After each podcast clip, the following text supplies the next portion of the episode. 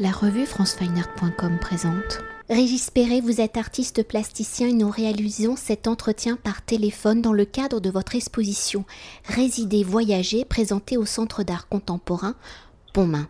Alors présenté en écho à l'anniversaire des 20 ans du Centre d'art où en 2000 vous y étiez le premier artiste en résidence, l'exposition Résider Voyager retrace votre parcours artistique depuis votre premier passage il y a 20 ans au Centre d'art contemporain alors un parcours fait de voyages ou par vos gestes d'archéologue du quotidien, les lieux que vous avez habités, où vous avez résidé, où vous y avez récolté la mémoire, les vestiges d'un passé révolu, ont été la matière de vos œuvres, des œuvres qui prennent la forme d'installations, de photographies, de sculptures et de vidéos.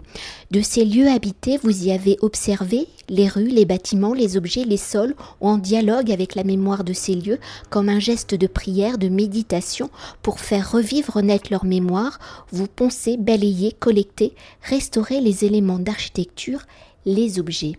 Mais avant de découvrir ces 20 ans de voyage, de réactivation de la mémoire des lieux traversés en 2000, lors de votre première résidence au Centre d'art contemporain Pontmain, quel est le geste de mémoire que vous aviez élaboré et comment ce geste se matérialisait-il et 20 ans après, comment avez-vous réactivé ce premier geste Sous quelle forme se matérialise-t-il Quelle en est sa symbolique. En fait, le premier geste que j'ai effectué à, à Pontmain, c'est notamment de m'intéresser à une petite chapelle qui était derrière le centre d'art. Puisque ce centre d'art, au départ, avant, était un hospice, et euh, il avait une chapelle funéraire derrière qui servait donc euh, à accueillir euh, les défunts et leurs proches pour leur dire au revoir. Et cette chapelle avait été transformée en, en lieu de dépôt de paille. Ça a même été un lieu où il y avait une chèvre qui vivait. Et en 99, donc, j'ai décidé de revider entièrement ce lieu. J'ai tout vidé, tout enlevé l'enclos à chèvre, et simplement pour que les gens revoient le lieu. Alors pas tout à fait comme il était, mais en tout cas euh, sans aucun objet. Et puis, euh, euh, vous avez dit effectivement que j'étais euh, première artiste. On était quatre en fait. Il y avait trois femmes.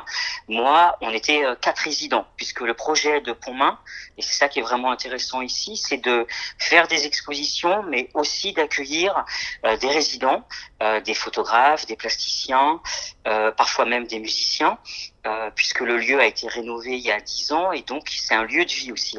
Au dernier étage, euh, il y a une cuisine, il y a une buanderie, il y a trois chambres. Euh, et donc quand j'ai reçu l'invitation pour le 20e anniversaire, j'ai donc proposé ce projet de 20 années d'anniversaire du, du centre d'art de Pontmain et 20 années de ma pratique, donc de mes voyages. Et qu'est-ce qui s'est passé entre ce premier voyage, ce premier séjour à Pontmain et euh, mon arrivée pour l'anniversaire? Eh bien, il y a eu des voyages, il y a eu des projets, euh, souvent, comme vous l'avez dit, sur les lieux, où je m'intéresse à leur identité, à leur dégradation, que je photographie ou que parfois je peux euh, rénover, nettoyer. Et puis évidemment, euh, comme il y avait cette chapelle toujours là, euh, j'ai réouvert la porte donc fin 2019 et j'ai constaté que de nouveau la chapelle, enfin l'ancienne chapelle, était un lieu euh, où on rangeait, on stockait de la paille pour les animaux de la maison de retraite qui a été faite derrière, des tables, enfin voilà, une sorte de gros débarras entre campagne et bureau de, de maison de retraite. Et puis le projet, c'était pas simplement là de la vider, mais d'aller beaucoup plus loin. Donc de rénover l'intérieur, de repeindre entièrement la chapelle, euh, les murs et la voûte, plutôt euh, en blanc, donc un peu comme les chapelles protestantes ou les chapelles qu'on peut trouver dans les pays de l'Est ou euh, dans les pays nordiques. Et puis de faire une intervention qui était de redessiner les atoiles sur cette petite voûte donc c'est une chapelle qui fait 4 mètres de profondeur sur euh, 2 mètres 50, 2 mètres 70 de largeur, euh, puisque pour moi, il y a une précision importante, c'est un village marial. C'est-à-dire que euh, la fin du 19e, Sainte-Marie est apparue à des enfants et que ce tout petit village, qui compte, je crois, un peu moins de 700 habitants, a vu une basilique se construire au milieu du village pour célébrer cette, cette apparition. Et donc, il y a une représentation classique de la Vierge de Pontmain avec une toche bleue et des étoiles dorées. Donc cette représentation euh, étoile dorée sur fond bleu est présente dans la basilique, est présente dans l'ancienne église Donc c'est aussi ça qui m'intéressait, c'est que reprendre ce signe, mais non plus comme une voûte céleste un peu anonyme, mais que chacune de ces étoiles soit incarnée par un vivant qui dédie une étoile à l'un de ses proches décédés et qui est un peu comme son ange gardien. Et donc je me suis adressé à des amis, des proches, la famille, euh, les gens qui m'ont aidé à faire ma carrière depuis euh, plus de 20 ans, donc des directeurs de centres d'art, des directrices de frac, de musées, euh, des amis artistes aussi, et puis des gens à Pontmain. Donc ça va aussi bien de, de du boucher de Pontmain, euh, Madame le maire, un des cantonniers, toute l'équipe du centre d'art.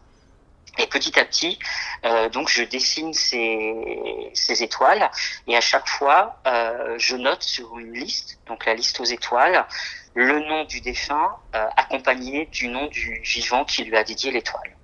Voilà, donc ça c'est euh, en dehors de l'exposition, c'est le projet euh, qui était vraiment important dès le départ pour moi, pour mon retour à Pontmain pour poursuivre hein, et pour entrer au cœur de votre pratique plastique où le geste et la mémoire en sont, nous l'avons compris, la matière première, pour restituer cette mémoire et rendre hommage au lieu habité, l'un de vos gestes est de collecter, de créer des collections d'objets que vous restituez sous la forme d'installation.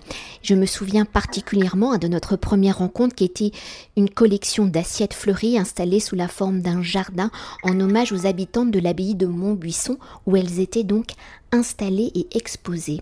Alors en 20 ans de résidence et de voyage à travers les lieux habités et traversés, quelles sont les collections d'objets que vous avez récoltées Quelles sont les histoires, les symboles de ces objets récoltés dans vos gestes de mémoire? Comment ces collections prennent-elles forme dans l'espace et comment les avez-vous réactivées dans les espaces du Centre d'art contemporain? Évidemment, cette collecte m'intéresse beaucoup, c'est-à-dire de m'intéresser à des objets du quotidien. Alors ça peut être les balais, les, outils de nettoyage, mais là il y a une, installation que je montre pour la première fois en France qui s'appelle les ex-voto salés de Lisbonne et j'avais été invité par un commissaire d'expo, Mario Carreo, euh, qui est portugais, à venir à Lisbonne pour faire une résidence. Et cette association Traversa da Ermida euh, invite des artistes à exposer dans une euh, petite chapelle à Belém, donc euh, à l'ouest de Lisbonne. Et cette chapelle, euh, c'est la seule qui a survécu au grand tremblement de terre de 1755 à Lisbonne. La ville a été rasée en partie, euh, détruite.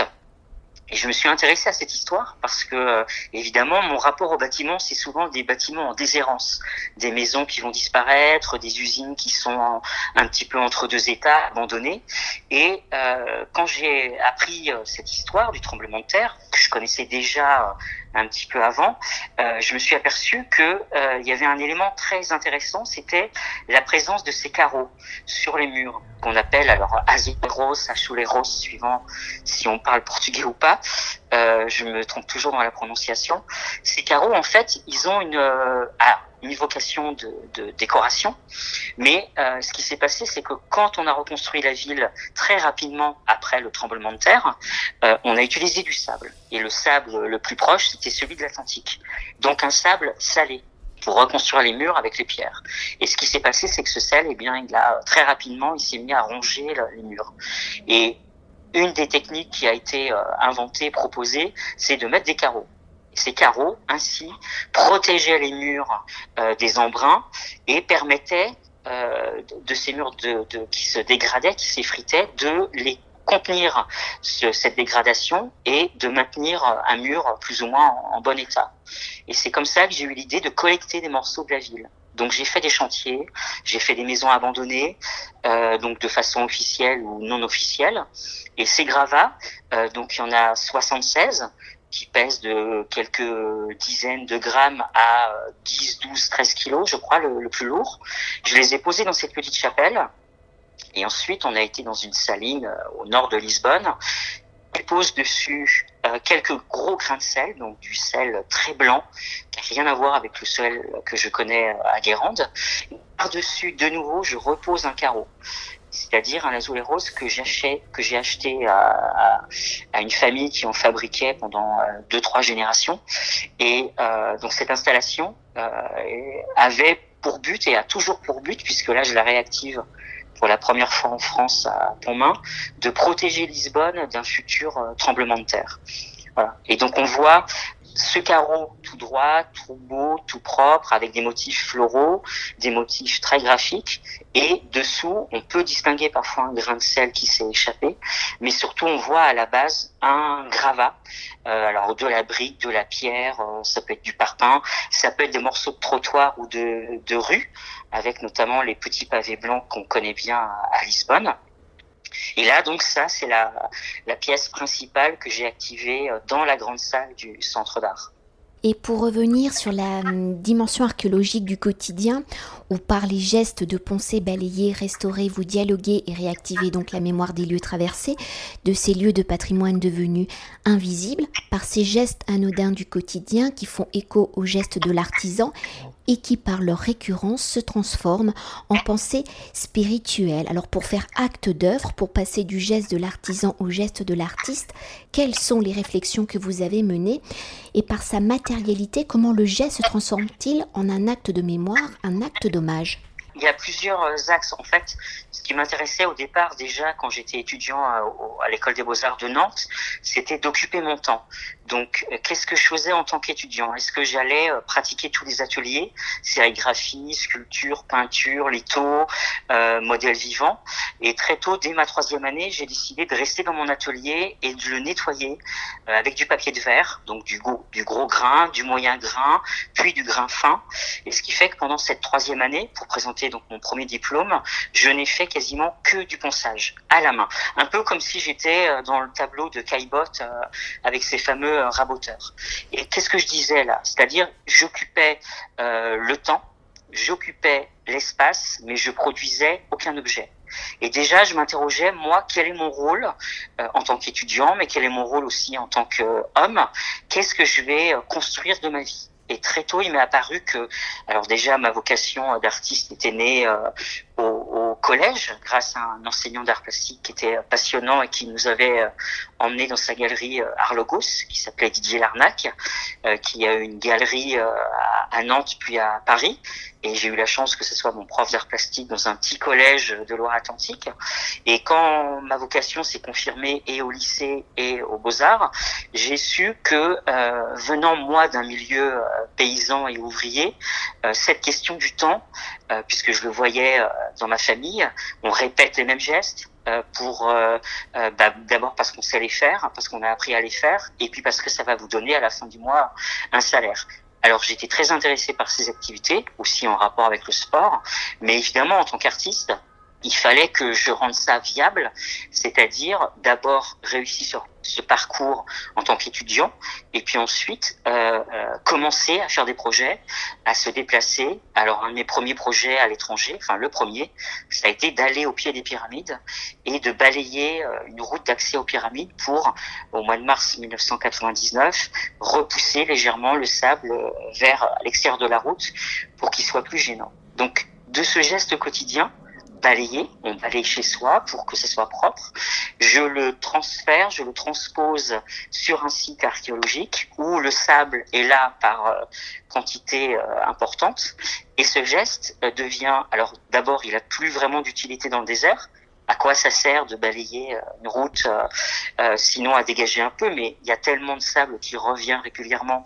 Donc finalement, on peut se dire, mais qu'est-ce qu'il est en train de faire eh bien, ce que j'étais en train de faire, c'était d'abord de réaliser un rêve. Voilà, quand on est artiste ou même euh, on peut avoir une autre profession, mais si on a envie, on a envie de faire quelque chose, eh ben déjà il faut le faire. Voilà, et pas toujours attendre des autres, pas forcément attendre euh, des bourses ou des, des institutions, puisque moi en 99 je connaissais pas, je savais même pas que le ministère des Affaires étrangères avec euh, l'AFA à l'époque pouvait envoyer des, des artistes à l'étranger. J'y suis allé tout seul avec mes économies et j'ai transposé ce geste donc quotidien euh, du balayage que je pratiquais aussi comme enfant, comme plein d'enfants d'ailleurs, qui aiment aider les parents à 7, 8 ans, 9 ans pour aux tâches ménagères. Et je suis allé donc en Égypte pendant trois semaines. Et quand je suis revenu avec ces images, ben, elles ont commencé à circuler, notamment au FRAC, euh, euh, euh, pas Franche-Comté, mais FRAC Basse-Normandie. J'avais été invité par euh, Sylvie Zavata et Pierre Xora. Et puis ben, j'ai continué, c'est-à-dire toujours à aller dans des endroits qui peuvent m'aider à me construire en tant qu'individu et aussi en tant qu'artiste. Et pour continuer, d'évoquer la dimension du quotidien où par vos gestes vous rendez l'invisible visible, au regard de l'ensemble de votre œuvre, un élément revient régulièrement, c'est le sol, le sol comme matière, le sol comme lieu de réception de l'œuvre, du geste de mémoire. Alors si par définition le sol est la matière, la structure qui permet à l'humain, à la végétation de s'ancrer et de construire, ou l'homme a l'habitude de regarder vers le haut, vers le ciel, le sol en faisant partie de notre quotidien est devenu assez invisible. Alors comment le sol est-il devenu matière, réceptacle de l'œuvre, une œuvre en lui-même et par quel geste avez-vous rendu le sol invisible visible? Eh bien, tout simplement pour euh, considérer déjà l'espace dans lequel on vit. C'est-à-dire, euh, si je suis dans mon atelier, si je suis chez moi, ou si je suis euh, dans un espace que je ne connais pas et que je vais apprivoiser, moi, j'apprivoise l'espace d'abord par le sol en le nettoyant. C'est-à-dire, je vais physiquement avec une serpillière, un balai ou une brosse ou le décrasser à genoux pour euh, être sûr que ce soit vraiment efficace. Si je fais cette action, euh, donc euh, ménagère, on peut dire, j'ai défini l'espace et donc je suis chez moi. Euh, quand j'ai nettoyé, évidemment, mon corps va connaître, va savoir qu'il ne de pas pour aller d'un endroit à un autre dans l'espace. Et puis, euh, chez soi, on pourrait quasiment se déplacer euh, les yeux fermés. Donc ça, c'est la première notion importante. Et puis, ce qui est bien aussi quand on commence à voyager et puis que son travail commence à circuler et qu'on commence à faire de plus en plus de projets, bah, c'est qu'on vous invite en résidence. Et là, quand on vous invite, eh bien souvent, on vous ouvre des portes qui sont un peu euh, secrètes, alors qui parfois sont accessibles notamment aux journées du patrimoine, mais très souvent, dans de nombreuses villes, il y a beaucoup d'églises qui sont fermées, il y a des anciennes carrières, des anciens bâtiments qui sont euh, vides, et euh, si on a la chance qu'on puisse vous les, vous les ouvrir, eh bien, vous êtes là devant des lieux qui sont souvent magnifiques. Alors certes, un peu décatis, un peu en mauvais état, mais des endroits qui ont une histoire forte et souvent avec des sols en marbre, en terre, en pierre, en bois, en carrelage, toutes les natures de sols possibles et imaginables.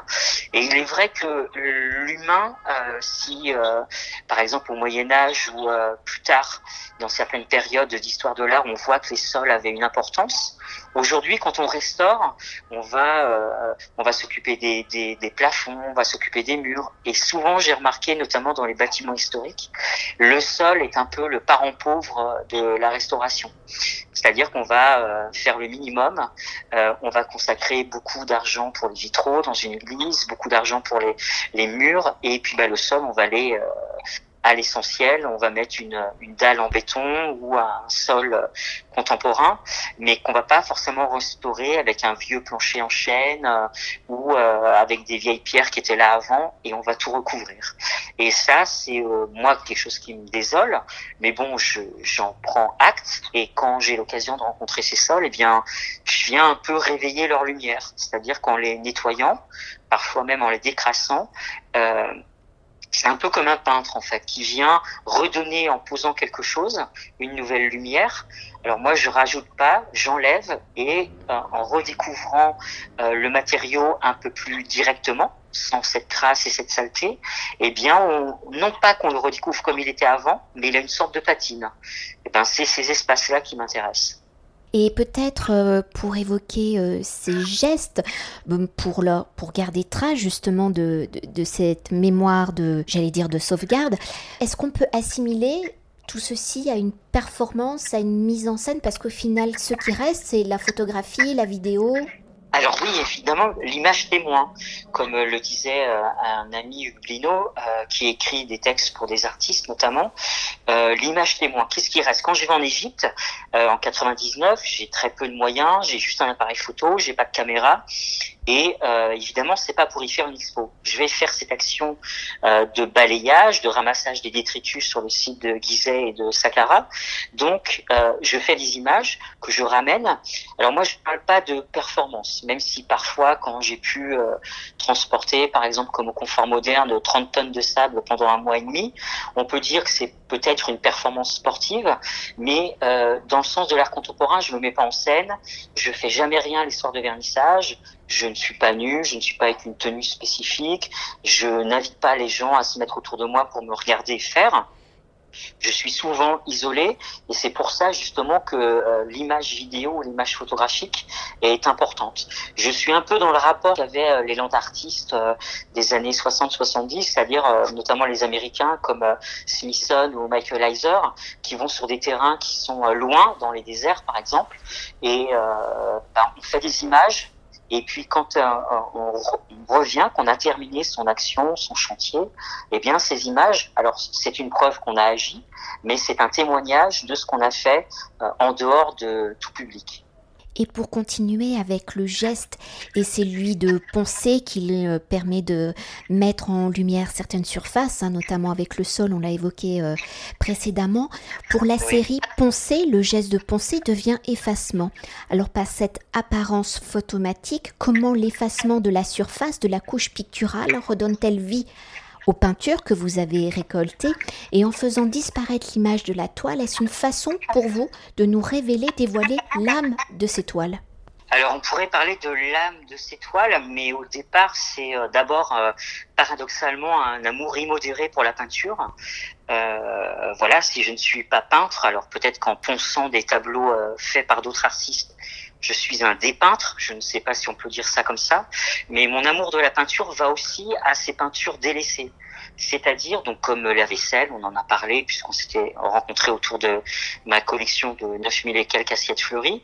Euh, chez les antiquaires, les brocanteurs et aussi sur Internet, vous avez beaucoup, les vides-greniers, vous avez beaucoup de tableaux qui sont en mauvais état, qui sont dégradés euh, parce que bah, c'est des tableaux de, de, de, peintres amateurs ou des toiles qui euh, ont, subi les, les affres du temps et qui sont vraiment en très mauvais état. Et souvent, j'ai une sorte d'affection pour ces toiles. Alors ce sont toujours des toiles figuratives auxquelles je m'intéresse. Donc tous les grands sujets de la peinture classique, le portrait, le nu, le paysage, la nature morte. Et ces tableaux, je les collecte. Donc très souvent, je les achète. J'ai un réseau maintenant un peu de brocanteurs et d'antiquaires.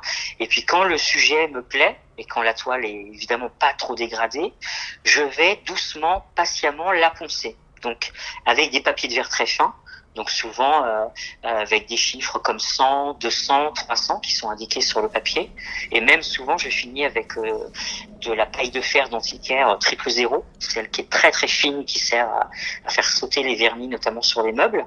Et euh, donc je ponce, j'élimine euh, euh, la crasse qu'il peut y avoir, la saleté, mais j'attaque aussi la couche picturale. Et de ces tableaux, souvent pas d'une grande facture, finalement, en adoucissant et en faisant légèrement disparaître euh, l'image, en tout cas la représentation, eh bien, il y a quelque chose d'intéressant qui se passe dessous. Et la pensée, P-O-N-S-E-E-S, qui est une contraction donc de la pensée et du ponçage, euh, c'est une série que j'ai commencé maintenant il y a 7 ou 8 ans, si je me souviens bien, oui, 2012-2013. Euh, il y en a plus d'une centaine. Et c'est euh, justement, alors l'image devient, le, la représentation devient un peu fantomatique, puisque l'idée c'est pas de faire disparaître le tableau, mais c'est de dialoguer avec lui. Et le dialogue, il est vraiment particulièrement saisissant quand euh, je pense un tableau qui représente une personne. Parce que parfois, notamment sur le visage, vous avez, vous allez avoir un regard qui est un peu caché euh, euh par les, les ans, les siècles parfois, euh, et vous pensez, et d'un coup, il y a une couleur qui se révèle, et là, c'est assez euh, troublant. C'est comme un, un dialogue et un, sa face qui s'opère. Et puis bah, petit à petit, cette collection euh, grandit. Euh, J'en ai plus de 50 qui m'attendent dans mon atelier. Alors je les fais par session quand j'ai le temps ou quand je sais que je vais avoir un temps assez long pour justement en faire plusieurs, retrouver une régularité dans le geste et puis surtout être à cette chose qu'est le, ponçage et sans être sans arrêt interrompu par euh, d'autres projets ou le, le téléphone qui sonne. Et dans cette action de poncée où donc la couche picturale s'enlève de, la toile, ça forme comme une, une sorte de poussière, on pourrait dire. Est-ce que vous la récupérez? Et si oui, qu'est-ce que vous en faisiez de cette poussière de, Alors, tableau Jamais, jamais, jamais, jamais. La poussière, euh, il y avait un enseignant aux Beaux-Arts en troisième année qui voulait que je récupère la poussière de mon plancher, euh, comme si je collectionnais les sables un petit peu. Euh, je pense aussi à Koichi Kurita qui, qui collecte les terres, les sables, là où il va. moi, j'ai jamais été fasciné par la poussière. C'est-à-dire, elle doit disparaître. Cette couche que j'enlève, on pourrait dire, on pourrait parler d'un travail de sculpture, même si elle est de l'ordre du vraiment très très mince de l'inframince, on pourrait dire, j'avais déjà entendu ce mot, euh, ça ne m'intéresse absolument pas. La poussière disparaît. Je l'ai collectée qu'une seule fois. C'est dans la cathédrale de Chartres où j'avais été invité euh, à faire une résidence pour une expo collective et après une expo personnelle. Euh, j'avais récolté euh, de la de la poussière qui était euh, la poussière que les restaurateurs enlevaient de la voûte de la cathédrale. Donc j'étais monté sur cet échafaudage qui était au, au cœur de la cathédrale de Chartres.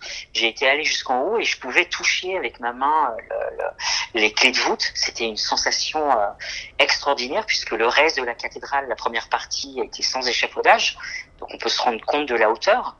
Et puis ce, qui était magique, c'est qu'on se rendait compte que cette cathédrale était très très lumineuse euh, dès sa construction au Moyen Âge, mais surtout qu'elle avait des dessins qui ont été euh, non pas comme euh, on peut le penser, les murs et les voûtes ont été noircis, ce sont les catholiques au XIXe siècle qui ont repeint cette voûte pour qu'on ne voit plus ces dessins et surtout pour qu'il y ait une ambiance totalement différente alors que cette cathédrale était euh, lumineuse. Et donc j'ai gardé, euh, prélevé dans les gros sacs euh, des restaurateurs de la de la poussière euh, que j'avais récoltée, que parfois j'offre avec une série de cartes postales que j'avais fait pendant cette résidence. Mais sinon la poussière, quand je balaye, quand je nettoie, quand je ponce, elle disparaît à la poubelle avec tout le reste.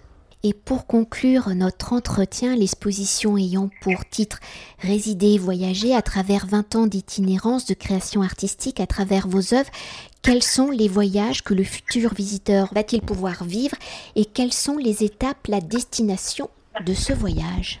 La destination principale de ce voyage, c'est le voyage qu'on a chacun, c'est-à-dire sa propre vie, son chemin son chemin de vie. Ça, c'est à mon, à mon sens le plus grand voyage qu'on ait à faire. Et après, il y a les voyages, les déplacements. Donc là, il y a notamment une collection de cartes postales puisque j'en ai, j'en ai réalisé dès 1999 euh, où Internet n'existait quasiment pas pour les particuliers. Donc j'ai compris très tôt que euh, la carte postale était un bon moyen de communiquer, surtout sans exposition, sans dépendre de lieux, et que ça permettait de, diffuser une image. Donc il y a toute cette constellation des cartes postales.